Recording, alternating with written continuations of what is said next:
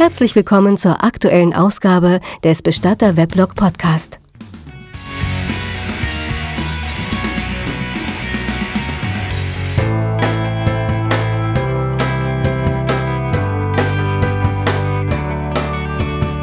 Ja, ein herzliches Grüß Gott an alle Zuhörer des Bestatter Weblog Podcast. Dies ist die 24. Ausgabe und zu der begrüße ich Sie ganz herzlich. Eine Zuhörerin hat mir geschrieben, dass sie mit den Episoden des Bestatter Weblog Podcasts nicht klarkommt. Sie verstehe gar nicht, um was es da im Einzelnen gehe. Dazu der Hinweis, dass die Geschichten hier im Podcast zum Teil episodenhaft ausgeführt sind und aufeinander aufbauen. Es ist also wenig zweckmäßig mit dem Teil 3 einer Geschichte anzufangen. Achte, man achte immer auf die Überschriften, dort ist angegeben, ob es sich um Teil 1, 2 oder 3 und so weiter einer bestimmten Geschichte handelt. Die ganzen Geschichten und Informationen über die Hintergründe und die handelnden Personen findet man im Bestatterweblog im Internet unter bestatterweblog.de. Dort mal in der Seitenleiste unter Infos nachschauen. Da gibt es also eine Fülle von zusätzlichen Informationen.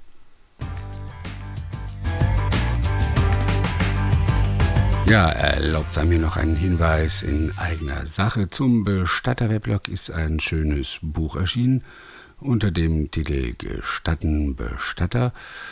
Geschichten, die das Sterben schrieb, ist es überall im Buchhandel bestellbar oder bei Amazon, BOL und wie diese ganzen anderen Internetversandhäuser heißen, ebenfalls beziehbar. Man kann es auch direkt über das Weblog bestellen. Infos zum Buch gibt es rechts in der Seitenleiste des Weblogs unter dem Punkt Info. Erinnern darf ich auch noch mal kurz an das Gewinnspiel zum zweiten Geburtstag des Bestatter-Weblogs. Der ist am 16. April und bis zum 7. April noch kann man an die Adresse april.bestatterweblog.de seine Einsendungen loswerden. Das kann alles sein von einem kleinen Geburtstagsvideo, einem Geburtstagsständchen als MP3-Datei oder ein schön gestaltetes Bild, ein Text oder sonst was. Lasst euch was einfallen, ich freue mich drauf.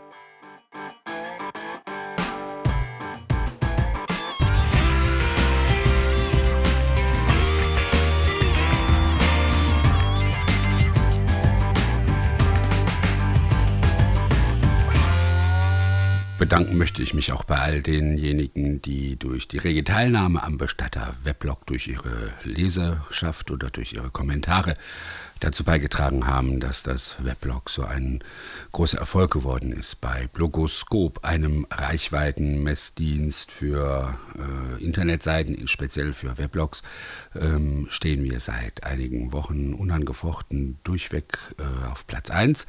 Und äh, sogar der Podcast, der ja noch recht jung ist und erst einige Tage online steht im Apple iTunes Store, schafft es also regelmäßig in die Top 10 und hat mit Platz 4 schon eine recht gute Platzierung dort gefunden. Danke dafür, es hat mich sehr erstaunt und ich freue mich darüber.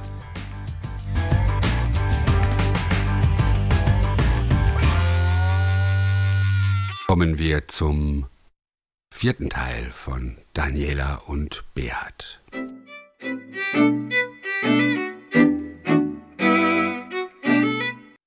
Wir sind alle fassungslos. Mit dieser Entwicklung hatte niemand gerechnet, damit konnte auch niemand rechnen. Ich bin doch wirklich kein dummer Mensch und meine Ausbildung ist durchaus weitreichend genug, um die Situation von Daniela einschätzen zu können. Die Signale der vorherigen Tage waren doch eindeutig und es gab keinerlei Anzeichen, dass sie suizidgefährdet sein könnte. Für mich war sie auf dem besten Weg, die Abschiednahme in einer sehr persönlichen Weise zu vollziehen. Ich hatte mir das alles sehr sorgfältig überlegt und ich war der festen Überzeugung, genau das Richtige zu tun. Jetzt mache ich mir Vorwürfe. Chef, Sie brauchen sich doch wirklich keine Vorwürfe zu machen. Wer hätte denn sowas ahnen können? versucht Frau Büser mich zu beruhigen. Aber vielleicht hätte ich Daniela nicht alleine lassen sollen. Doch das tun wir immer. Ich empfinde es als unhöflich, bei den Angehörigen wie ein Aufpasser stehen zu bleiben. Vielmehr ist es so, dass sie erst dann richtig Abschied nehmen können, wenn keiner mehr dabei steht. Sicher, Wir hatten es schon hin und wieder, dass jemand den Anblick dann doch nicht ertragen konnte oder sich so in eine emotionale Ausnahmesituation hineinsteigerte, dass wir eingreifen mussten. Wir erinnern uns alle noch an eine Frau, die sich aus lauter Verzweiflung zu ihrem toten Mann in den Sarg gelegt hatte. Und wir vergessen auch den Mann nicht, der sich weigerte, die Aufbahrungszelle wieder zu verlassen. Für solche Fälle haben wir die Aufbahrungsräume mit kleinen, unauffälligen Kameras, Gegensprechanlagen und einem Alarmknopf ausgestattet. Wenn irgendwas ist, drücken Sie einfach hier auf diesen Knopf, sagen wir immer, und zeigen den Leuten dann die grüne Taste der Gegensprechanlage. Da melden wir uns sofort, wenn irgendetwas ist. Nur im Notfall betätigen Sie einfach die rote Taste hier. Es kommt selten vor, dass so etwas passiert. Aber als Antonia Daniela leblos vorgefunden hat, war es mal wieder soweit. Der Notarzt war erstaunlich schnell da, und dennoch ist es uns vorgekommen, als habe er Stunden gebraucht. Sandy hat Mullbinden um Danielas Handgelenke gebunden und die fest gedrückt. Während Antonia draußen auf dem Gang jammerte, die ist bestimmt tot, die ist bestimmt tot, dann brachte Frau Büser sie weg. Ganz kurz nach dem Notarzt kam auch ein Rettungswagen und zu viert arbeiteten die Retter im Gang vor den Aufbahrungsräumen an Daniela. Sie hatten sie dorthin getragen. Die Örtlichkeit mit dem aufgebahrten Beat war ihnen dann doch zu viel. Gerade noch rechtzeitig hatte mir der Arzt zugenickt und mir fiel ein Stein vom Herzen. Wird sie denn durchkommen, will ich wissen. Und der Arzt gibt sich hoffnungsvoll. Ja, ich denke schon. Sie hat zwar viel Blut verloren, aber das wird schon. Sie muss jetzt schleunigst ins Krankenhaus.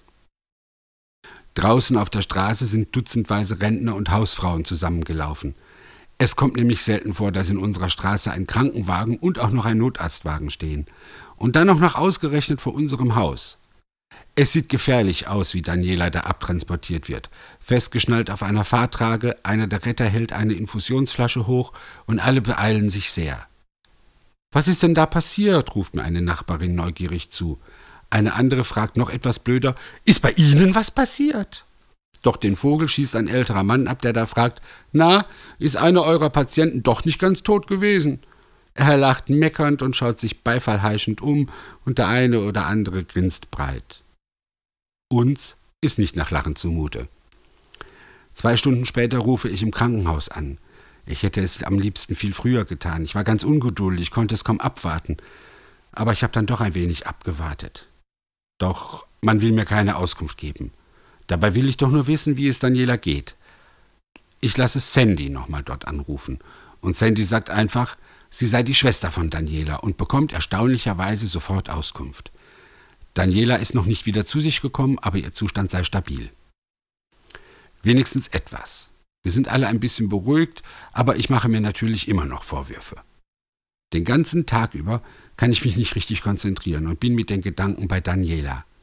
Die junge Frau tut mir so leid. Ich habe ja von Berufswegen mit dem Tod zu tun, habe auch mit der Trauer zu tun, und da bleibt es natürlich auch nicht aus, dass man sich über sein eigenes Ableben Gedanken macht. Damit komme ich ganz gut klar.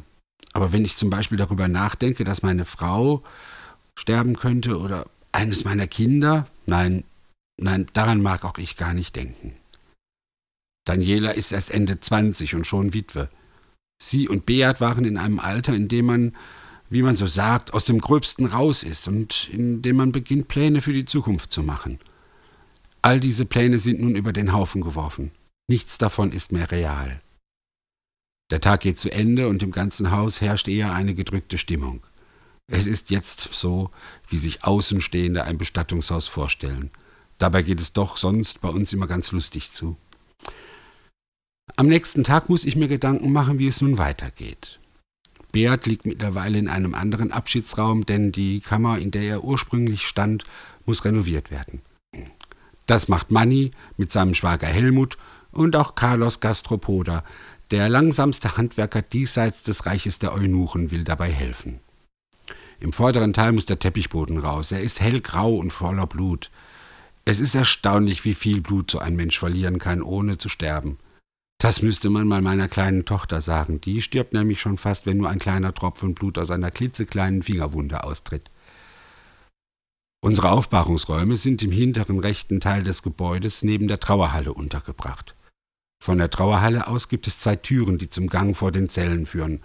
So können die Angehörigen beispielsweise vor einer Trauerfeier hin und her gehen und Abschied nehmen. Jeder Aufbahrungsraum ist etwa 2,20 Meter breit und ungefähr doppelt so lang. Die hintere Hälfte hat einen Steinfußboden und kann durch eine herunterfahrbare Trennwand abgeteilt werden. Das muss so sein, denn der hintere Teil ist gekühlt, wobei sich immer Kondenswasser niederschlägt. Im vorderen Teil herrschen hingegen warme Farben, Teppichboden und bequeme Sitzmöbel vor. Dort würde ohne die Trennwand alles feucht und klamm und es wäre dort auch bitterkalt. Natürlich schalten wir die Kühlung vor dem Besuch von Angehörigen ab, zünden Kerzen an und spielen auch manchmal leise Musik über die Lautsprecher ein. Im hinteren Teil, wo der Sarg steht, können wir wegen der Kälte leider nur künstliche Pflanzen aufstellen, aber die kleinen Lebensbäume und Lorbeerbäumchen sind fast schöner als echte. Solche Aufbahrungsräume gibt es mittlerweile in vielen Bestattungshäusern, und das ist auch notwendig.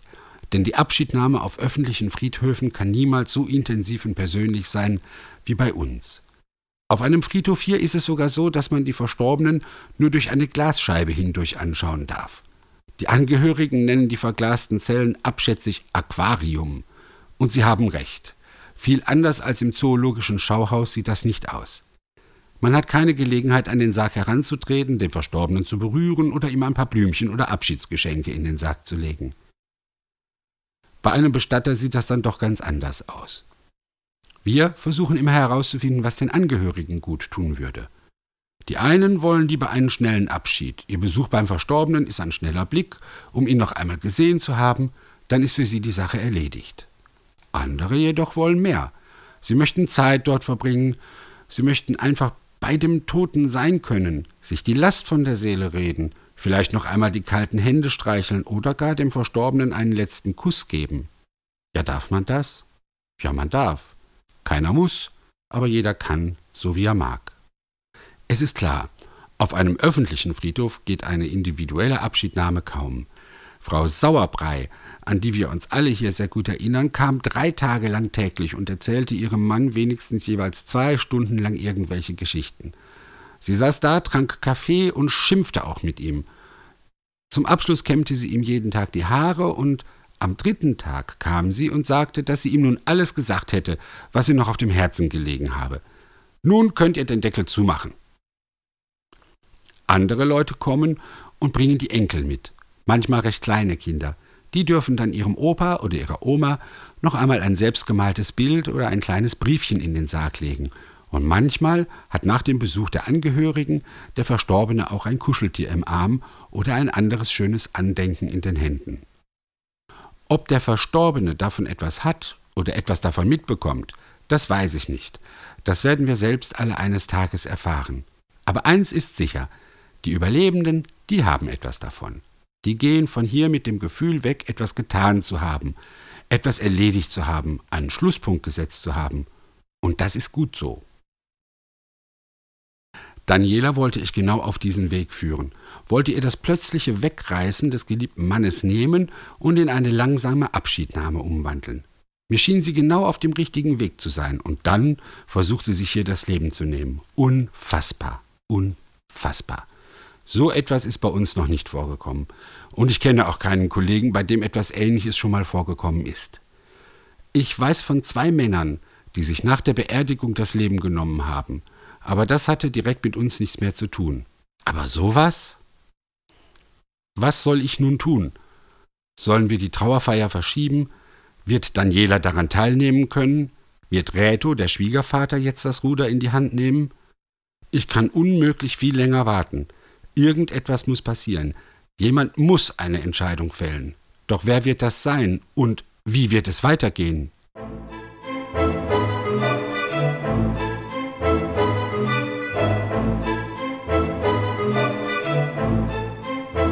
Dieser Podcast ist ein kostenloses Downloadangebot. Die Nutzungsbedingungen und das Impressum finden Sie unter bestatterweblog.de.